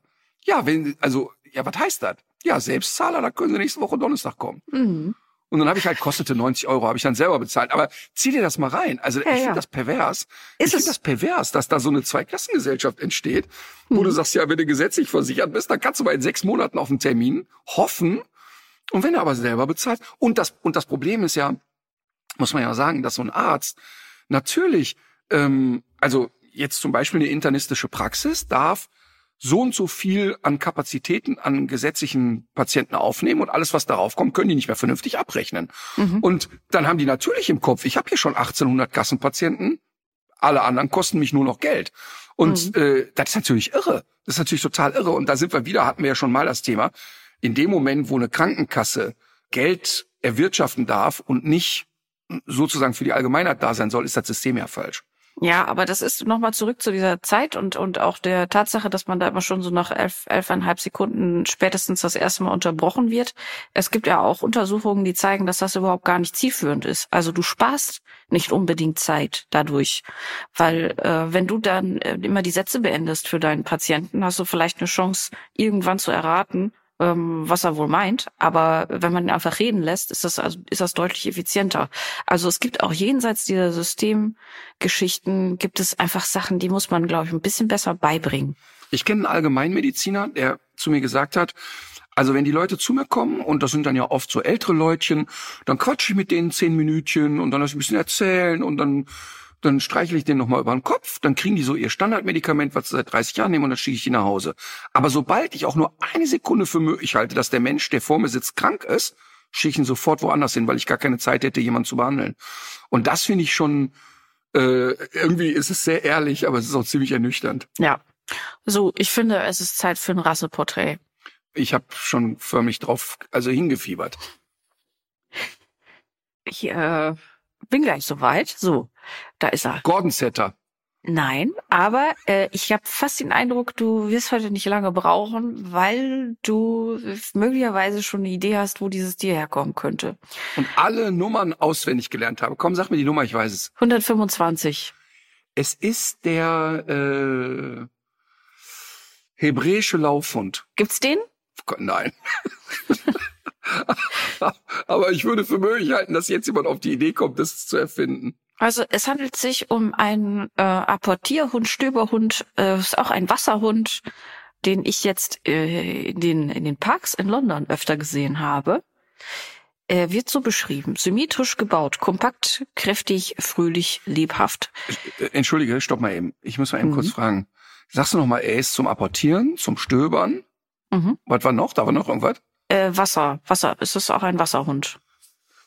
Okay. Und du warst in England. Mhm. Oh, ich habe schon eine Idee, aber erzähl mal. Zur Persönlichkeit. Äh, der Hund wird als freundlich, unbekümmert, gehorsam beschrieben. Ängstlichkeit oder Aggressivität liegen ihm fern, beziehungsweise sind in der Zuchtauswahl höchst unerwünscht. Und auch das kann ich durch die Begegnungen im Park bestätigen. Ich habe mich natürlich seit nach drei Tagen ohne Eimer, habe ich mich auch extra wieder in den Grünflächen herumgedrückt, in der Hoffnung, vielleicht mal einen Hund streicheln zu dürfen. Aber leider waren die alle viel zu gut erzogen. Zum Haarkleid. Dicht, glatt und wetterresistent, niemals grob. Mäßige Befederung an Behang, Vorderläufen, Körper und Hinterhand. Zur Farbe lieber braun-weiß, schwarz-weiß oder jede dieser Farben mit Loh-Abzeichen. Also irgendwas, also irgendein Spaniel natürlich, ne? Das geht schon mal in die richtige Richtung. Die Rasse englischer Sch- Spaniel. Sag was, was gibt es Ja. noch? Ein Springer, Äh, ein Springer Spaniel oder sowas. Ganz genau richtig. Ernsthaft? Genau der ist es. Ja. Okay. Und ich fand es sehr witzig, weil die sind, ähm, also erstmal finde ich, hat man in, in London sehr wenig Kurznasenrassen gesehen. Für meinen Geschmack ein paar zu wenig Mischlinge. Aber von, von diesen Hunden habe ich relativ viele gesehen und ich fand, das war so auffällig wirklich, wie freundlich aufgedreht die so unterwegs waren. Ich hatte aber auch den Eindruck, dass die auch wirklich sehr, äh, ja, so im, im positiven Sinne aufgeweckt sind, aber schon auch so einen Anspruch haben, dass man was mit ihnen macht. Viel so auch immer mit der Nase auf dem Boden unterwegs, aber Ja. ja, also war, haben auf mich erstmal so einen sehr sympathischen Eindruck gemacht. Ähm, es gibt ein paar rassetypische Krankheiten wie Augenerkrankungen verschiedene, verschiedener Art. Es gibt auch eine neurologische Störung, die vermehrt auftritt. Die Symptome zeigen sich meistens auch erst im Alter von 18 Monaten bis vier Jahren. Das heißt, das, das ist eben auch, äh, tritt relativ spät auf. Welche Äh, Symptome sind das? Was ist das für eine Krankheit und welche Symptome sind das? Äh, Das ist Fucosidose und die zeigt sich beim Springer Spaniel offenbar eben mit so neurologischen Ausfällen. Also das können Okay. Bewegungsschwierigkeiten sein, aber auch Taubheiten oder Verhaltensstörungen oder zum Beispiel auch Schluckstörungen und äh, kann äh, bereits nach wenigen Wochen auch zum Tod führen. Am häufigsten tritt die bei Züchtungen in Großbritannien und Australien auf. Eine wirksame Behandlung gibt es dagegen offenbar noch nicht. Es gibt auch eine Nierenerkrankung, die auf eine bestimmte Genmutation zurückführt. Äh, Die Ohreninfektion ist ein großes Thema bei den äh, Schlappohren der Springer Spaniel. Ich sage immer Springer Spaniel. Die heißen wahrscheinlich Englisch Springer Spaniels. Ach, wir stellen uns jetzt einfach mal richtig vor. Und Hüftgelenksdysplasie und Ellenbogendysplasie sind auch bei diesem Hund Themen beziehungsweise treten eben gehäuft auf bei der Ach, Rasse. das hätte ich gar nicht gedacht. Das hätte Ja, ich gar nicht so gedacht, ehrlich gesagt. Ja, ich, äh, ich hätte es auch, also ich weiß natürlich so gut wie gar nichts darüber, aber das haben wir bislang häufig, obwohl das stimmt gar nicht, mit der, mit der Größe hat das ja eigentlich selten was zu tun. Ne? Naja, aber so ganz kleine, leichte Rassen, da, mm, also da ist ja die HD wahrscheinlich nicht so weit verbreitet. Ne? Die HD nicht, aber der Ellenbogen, ja gut, ich weiß es nicht. Auf jeden Fall wird das hier mit genannt als eine der Erkrankungen, die gehäuft auftritt. Und was hast du? Also, ich musste, als du gesagt hast, die wirken unbekümmert, ne? Da musste ich so lachen, weil, weil unbekümmert, das stimmt, das ist echt eine schöne Formulierung für diese Hunde. Ist aber verklausuliert auch das Wort aufgedreht. Okay. Ich finde die sehr, sehr aufgedreht. Mhm. Ähm, Im Haus gar nicht so, aber draußen, wenn, wenn, achte mal bewusst darauf, wenn du Spaniels siehst, egal welche. Wie viele davon siehst du schlendern? Das stimmt. Die sind Ja. immer auf Puls. Die sind immer wusel hier, wusel da, wusel hier, wusel da. Und deshalb, ich finde die auch nicht ganz einfach zu erziehen, ehrlich gesagt, weil die sehr leicht verführbar Mhm. sind, ablenkbar Mhm. sind durch alle möglichen Reize. wie du ja auch schon beschrieben hast, die Nase oft auf dem Boden und, und kriegen sehr viel mit, sind sehr reizempfänglich und auch mhm. sehr, sagen wir mal, die nehmen sehr viel wahr, habe ich so Ja, das, das, das kann ich ja? auf jeden Fall ich, bestätigen. Das war ja auch, das, das war ja auch die Sache, dass man immer den Eindruck hatte, die, ähm, das ist sowas Unstetes, Hektisches, ist da, ist da ja. auf jeden Fall auch dabei. Total, ja. total. Also die sind immer irgendwie auf Temperatur. Das ist so ein bisschen, ja, so ein bisschen wie die, wie die Setter in noch wuseliger sozusagen. Mhm. Aber haben eben aber auch dieses Nette. Also ich habe, nehmen wir den Cocker Spaniel mal raus weil beim Cocker Spaniel ist das manchmal ganz, ganz anders. Aber bei diesen englischen Spaniels, da, da, da hast du wirklich, also da kann ich echt sagen, dass das Thema Aggression mit Artgenossen und Aggression mit Menschen eigentlich zu vernachlässigen ist. Also da fällt mir wirklich, da kann ich jetzt lange im Gedächtnis kramen. Beim, beim Cocker habe ich das ja wirklich sehr wuchtige Aggressionen erlebt früher. Aber bei den Spaniels, bei den Springer Spaniels überhaupt nicht. Und die sind so lustig, die sind so wuselig. Für mich sind die so wie Alf auf Ecstasy. Die, sie wuseln so die ganze Zeit durch die Gegend. Und dann fühlen die sich ja sehr schön an. Die sind ja ganz weich und, und extrem flauschig.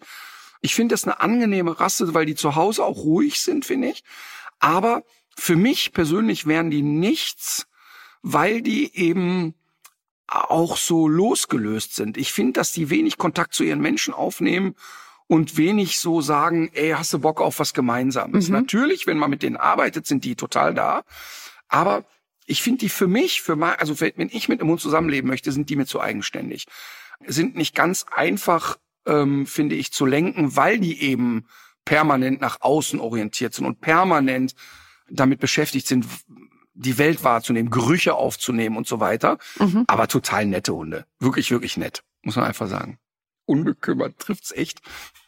Unbekümmert ist echt eine schöne Formulierung. Ich die aber auch so, ich hätte mir die, das, was du sagst über das Fell, genauso hätte ich mir das natürlich vorgestellt. Aber ich habe leider Ach so, du keinen. hast die gar nicht angefasst? Nein, ich habe ja keinen zu fassen bekommen. Ich, obwohl ich mich wirklich die ganze Zeit äh, auf meine schmierige, wohnschmierige Art in den Parks rumgedrückt habe. Ich habe richtig vor Augen, wie du wie Gargamel durch die Parks rennst und dich auch so willkürlich auf irgendeinen Hund schmeißt. Nein, so würde ich das nicht machen.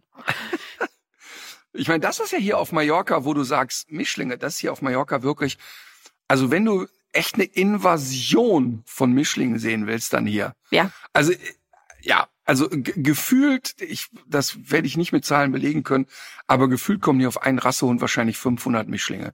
Und die Leute haben hier alle diese kleinen, ähm, so diese diese typischen so Jack Russell Größe mhm. äh, Promenadenmischungen. Und ich sehe das natürlich hier immer auch da, wo wir sind.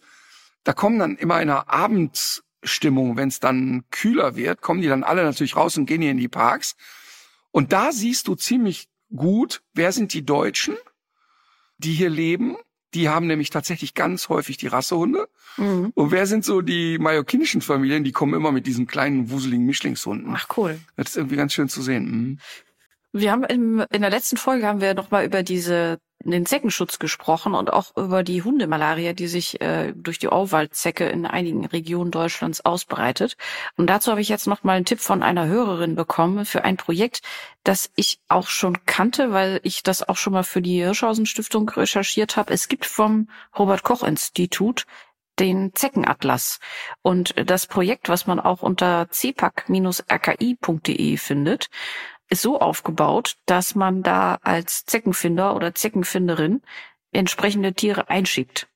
Und das hilft einerseits natürlich zu zeigen, was für Zeckenarten breiten sich in Deutschland aus. Aber dadurch, dass die Winter so viel wärmer sind und milder, sind das nämlich äh, neue Arten, die potenziell auch neue Erreger mitbringen. Und da ist man bei Punkt zwei.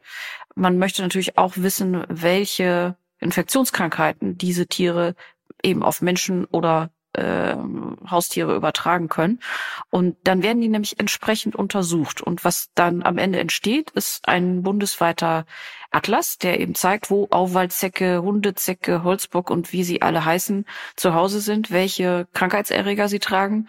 Ach, und cool. wenn man ähm, seine eingesendete Zecke hinterher wiederfinden will, kann man der auch einen Spitznamen geben, so dass man dann äh, genau, dann kann man das nämlich hinterher in diesem Zeckenatlas, kann man seine eingesendete Zecke wiederfinden. Und ich finde das ganz gut. Das ist so eine Form von von von Beteiligung irgendwie und äh, es ist auch so eine super effiziente Sache natürlich. Du kannst so eine Art von Monitoring natürlich am besten machen, wenn die Leute, die was beim Wickel haben, äh, das dann eben auch einsenden. Und deswegen werden wir diese Seite natürlich auch in den Show Notes verlinken. Wer jetzt aber schon mal googeln will, kann einfach CPAC RKI eingeben und findet dann auch sehr schnell äh, das Ergebnis. Und wenn man so ein richtiger Fuchs ist, dann tätowiert man ein Bein seiner eigenen Zecke und weiß dann hinterher genau, ob die im Buch gelandet ist. Die was?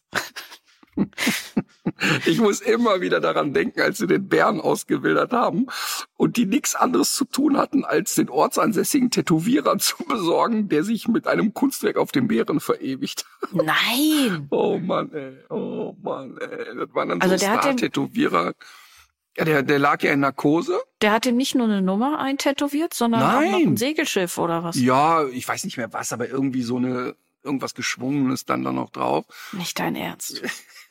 Und immer wenn der armenische Tierarzt währenddessen seine selbstgedrehten Kippen rauchte, während er den Bären behandelte, ey, das war so, das war so absurd alles. Da muss ich immer dran denken, the bear is sleeping. das ist, das, das war echt so mit das Absurdeste, was ich erlebt habe. Ah, das klingt wirklich so. So, wie geht jetzt Ostern weiter bei dir? Also ich ähm, bin ja, wir sind ja auf Mallorca und es ist wirklich, ich kann, ich auch zu Recht, ne, höre ich mir ja manchmal an, ja, der Ritter äh, setzt sich dafür Umweltschutz, für Klimaschutz ein, fliegt aber dauernd nach Mallorca. Das ehrlich gesagt wirkt das nur so.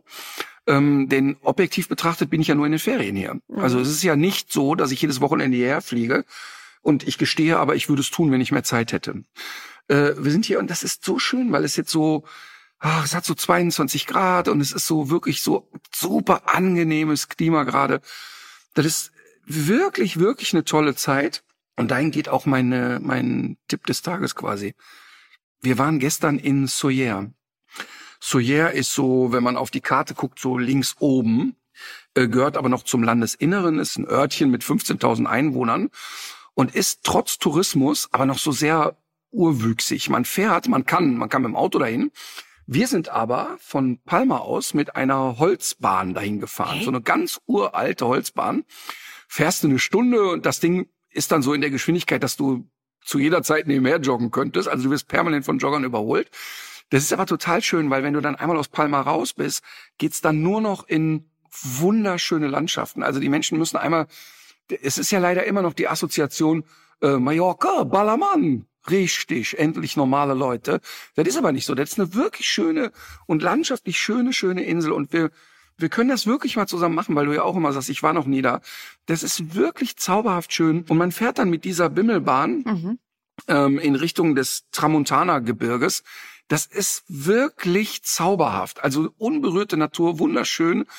Aber dann kommt man irgendwann, wenn man so in Soyer reinfährt, sind so riesengroße, ja, so, so Plantagen, aber nicht Ja. Plantagen, wie du das jetzt so in so einer Monokultur kennst, so wo dann so ganze Landstriche vollgeballert sind, sondern nein, das sind so überall kleine Häuser Mhm. und die haben dann Orangenbäume im Garten. Und das ist so schön und so eine, auch so eine Vielfalt an unterschiedlichsten, buntesten Blüten und so, das ist wirklich zauberhaft. Und dann fährt man mit dieser Bimmelbahn in Soyer rein und dann gibt's da eine uralte Kirche und dann kannst du aber gibt's da auch eine, eine Shoppingmeile, die aber in so uralte Gebäude eingebettet ist und das ist echt schön. Und dann steigst du in die nächste Holzbahn ein und dann geht's nach Port Soyer, das ist so dann unten der kleine Hafen. Da ist so eine total schöne Bucht und da gibt's nette Restaurants und so. Ein super schöner Tagesausflug. Und äh, das ist sozusagen mein Tipp des Tages. Wenn man nach Mallorca geht, sollte man das einmal gemacht haben, weil das auch mit der Bimmelbahn so ein nettes Erlebnis ist irgendwie. Und dann kam ich mit so einem alten spanischen Opa ins Gespräch und so. Das war wirklich ein ganz, ganz schöner Tag. Also Soyer mit der Bimmelbahn. Cool. Ja, das hört sich tatsächlich sehr gut an. Was wollte ich denn empfehlen?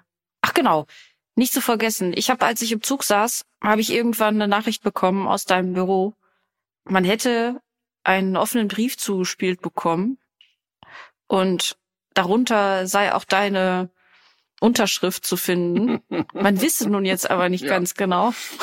wie man damit umgehen soll, weil du warst ja einerseits im Urlaub, man wollte dich jetzt auch nicht ständig behelligen und andererseits klang die Sache aber sehr stark nach dir. Man hat sich aber eben auch gewundert, dass, dass man vorher von dir nichts dazu gehört hat. Und dann habe ich es mir angeguckt und ähm, ich habe auch sofort gewusst, dass es natürlich äh, echt ist und in deinem Sinne war, auch ähm, wie du es unterschrieben hast, ähm, war sofort klar, dass es ja auch dein, äh, deine Sprache ist. Und ich war aber wirklich, mich hat sehr gefreut, als ich das gesehen habe, weil das irgendwie gerade dadurch, dass man vorher nichts davon gehört hat, mit so einer Wucht ja dann doch auch so in die deutsche Medienlandschaft gekommen ist, dass es wirklich sehr viel Aufmerksamkeit ja. erreicht hat. Es ist ein offener Brief an Kanzler Scholz für mehr Klimaschutz, der eben von verschiedenen Wissenschaftlerinnen und Wissenschaftlern unterschrieben wurde, aber eben auch von Personen des öffentlichen Lebens. Und du hast unterschrieben mit Hundeprofi, aber vor allem Vater.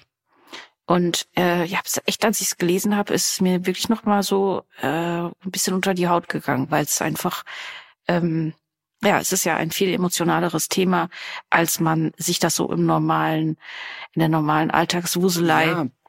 so klar macht. Genau, weil, weil, also es wurde da mich herangetragen und jetzt bin ich ja ein bisschen auch vernetzt inzwischen und so, ne? Und ähm, da, da schrieb mir jemand und sagt, schau mal, guck mal, dieser Brief geht da gerade um.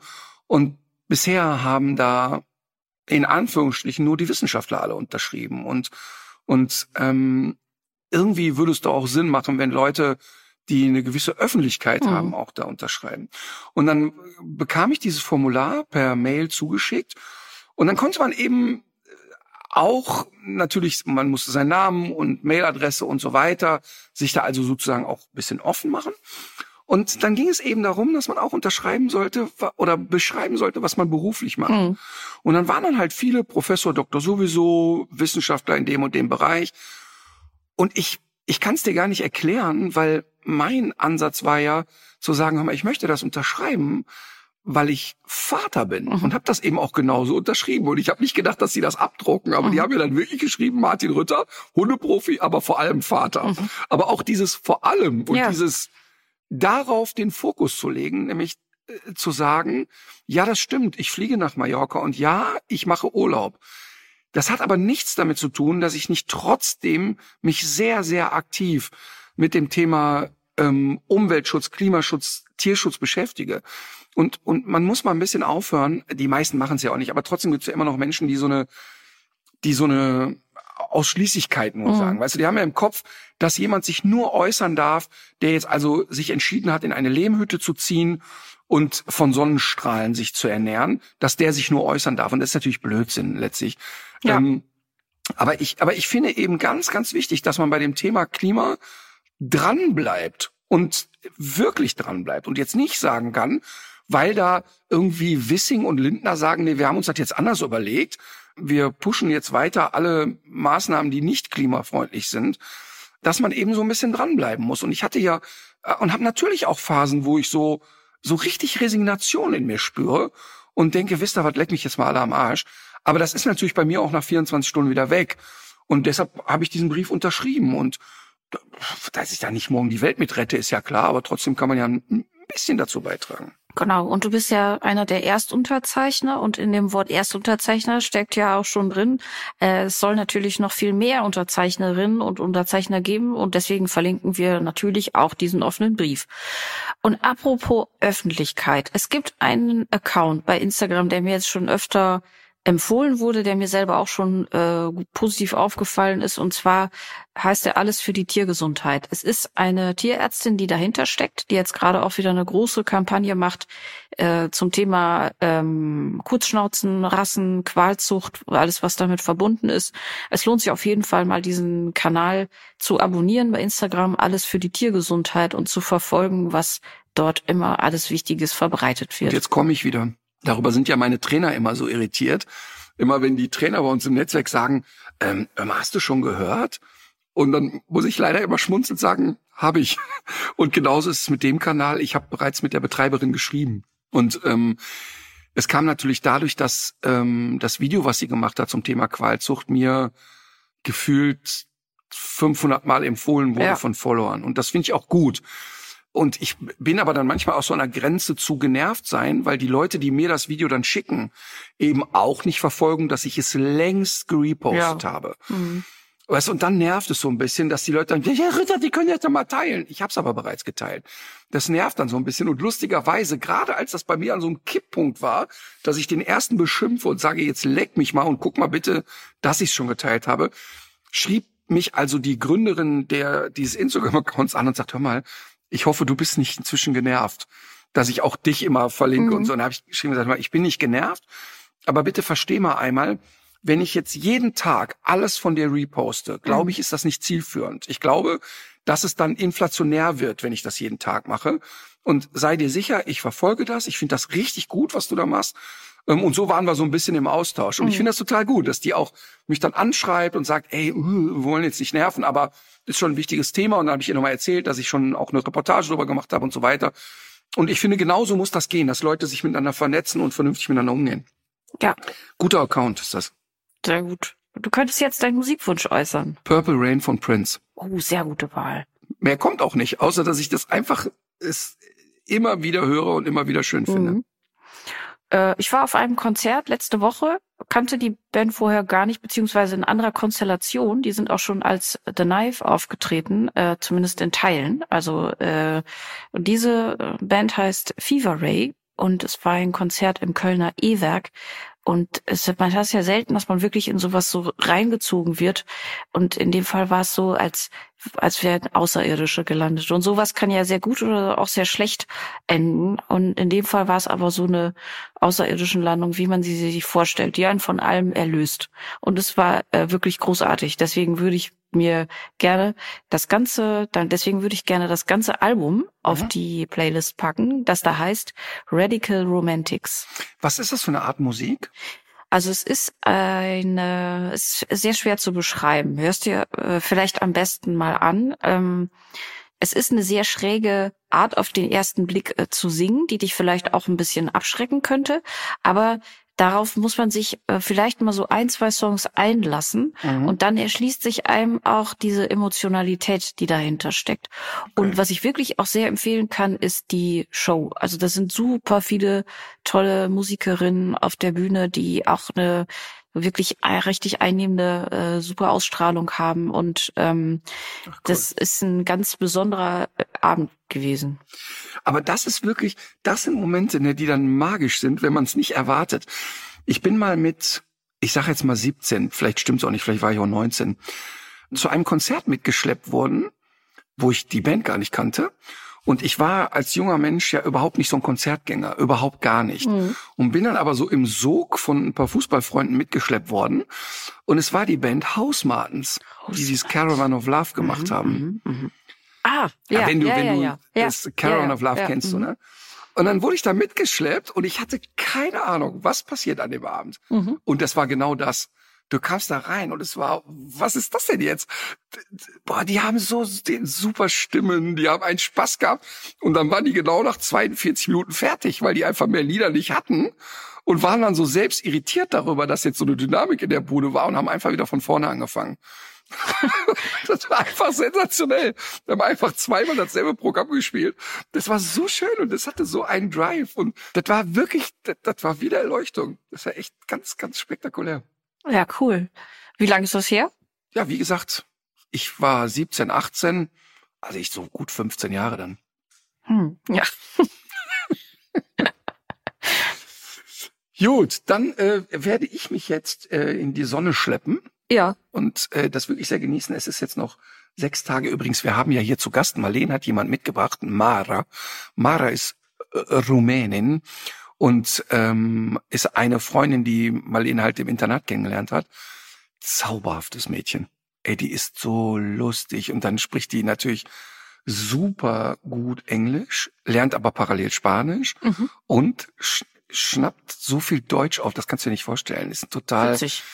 Ähm, ja, ja, die hat ein Stipendium, deshalb kann, kann die da in Earthcliff, bleibt die bis zum Abitur. Und ähm, vielleicht können wir in der nächsten Folge mal darüber reden, was sie über Rumänien erzählt hat und wie sie ihr Land wahrnimmt und warum es ihr wichtig ist, so schnell wie möglich da wegzukommen. Mhm. Und ähm, eigentlich ganz, ganz interessant und die ist so zauberhaft. Die ist wirklich so zauberhaft. Also eine unfassbare Bereicherung, dieses 17-jährige Mädchen hier zu beobachten. Ganz schön. So, also dann nächste Woche mehr von Mara. Sehr gut. In diesem Sinne, legt euch wieder hin. Legt euch wieder hin.